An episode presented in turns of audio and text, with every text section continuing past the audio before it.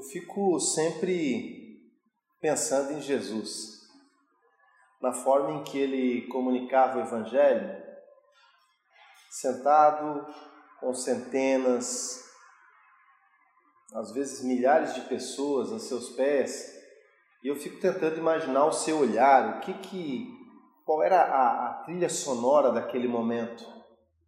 Mas algo me chama muita atenção era na forma em que ele relacionava as conversas com os menos instruídos e com os excluídos sociais, com os doentes, com ah, os que tinham problemas espirituais, com aqueles que a sociedade não entendia, com os pecadores assumidos, de como ele se relacionava com essas pessoas com tanta facilidade, com tanta liberdade. Jesus conversava com uma mulher adúltera ou com um leproso com um carinho e um respeito e muitas vezes invejável ainda até hoje. Eu fico admirado com isso. Ao mesmo tempo, em paralelo a toda é, é esse amor e todo esse carinho, eu vejo uma rispidez, uma dureza e às vezes até uma palavra ofensiva da parte do nosso mestre para aqueles que tinham voz, para aqueles que tinham poder, para aqueles que tinham dinheiro, que tinham estudo, que tinham posses, da forma em que ele afrontava e confrontava essas pessoas. Eu não acho que Jesus trabalhava com uma forma de humilhar a quem tinha mais instrução, mas eu noto sim uma dificuldade de relacionar com o ego inflado das pessoas que se baseiam no ter, no ser, no conhecimento humano para humilhar e dificultar o acesso do outro. Então eu vejo duas frentes do nosso mestre em atuação.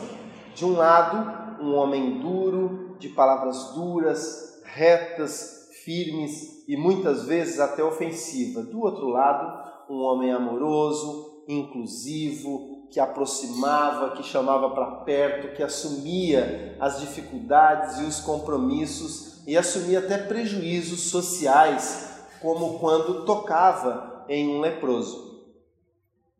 Existe uma forma de nós nos tornarmos parecidos com Jesus, mas parece que estamos todos interessados só na parte dura, de afrontar e de ofender e de separar, e oferecemos isso a todos. O Evangelho é como um microfone ou como um megafone na boca de um excluído social. Você vai conseguir ouvir Jesus falando com muita sinceridade na boca de um mendigo, na boca de um necessitado e na voz de um doente moribundo no hospital.